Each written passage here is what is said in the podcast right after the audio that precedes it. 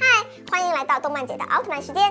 每次的奥特曼剧场版都少不了元老级怪兽和新怪兽的登场啦。在最新的罗布奥特曼剧场版中，便出现了五个新老面孔，最强的一个还把四位奥特曼战士都打回了人间体。斯坦，他可以说是妥妥的元老级怪兽了。初次登场于杰克奥特曼，贝蒙斯坦拥有吸收物质的能力，无论是光线还是导弹。在剧中，贝蒙斯坦再次出现，和眼 Q 组队搞事情。剧中，贝蒙斯坦将罗索奥特曼带上天空，给罗索来了个大头朝下插大楼的搞笑情节。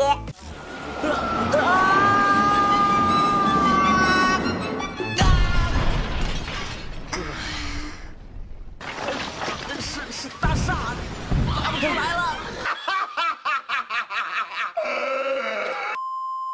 眼 Q，这也是一头元老级怪兽，初次登场于盖亚奥特曼。眼 Q 和贝蒙斯坦一样，都有吸收的能力。在剧中，眼 Q 将佩加关在了身体里，为了救出佩加，杰德、罗索和布鲁三人打配合，同时击败了贝蒙斯坦和眼 Q。机械哥莫拉初次登场于《超银河传说外传》，机械哥莫拉不仅会使用超震动波，还能释放破坏光束和导弹。剧中，机械哥莫拉正在破坏一颗星球，导致在那里生活的皮古蒙逐渐减少。特雷吉亚还引用火海和机械哥莫拉战斗，结果火海战胜了机械哥莫拉，却困在了这颗外星球上。格尔基欧雷吉娜。这是初次登场于罗布奥特曼的新人怪兽，最初是美剑变身而成的怪兽，实力强大，曾硬扛罗布奥特曼的大招呢，还反击将罗布打回了人间体。在罗布剧场版中，格尔吉欧雷吉娜由朝阳变身而成，实力呢弱了很多，第一次被打回人间体，第二次被打倒在地。邪怨兽黑利，意为黑 之蛇，是新登场的怪兽，借由特雷基亚的力量，人类护警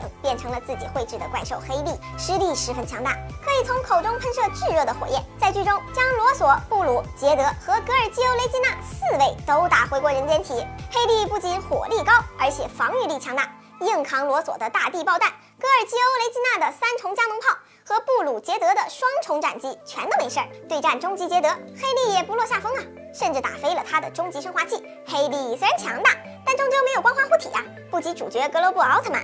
最后呢，被格罗布连放两个技能而打败了。就这样，比心，拜拜。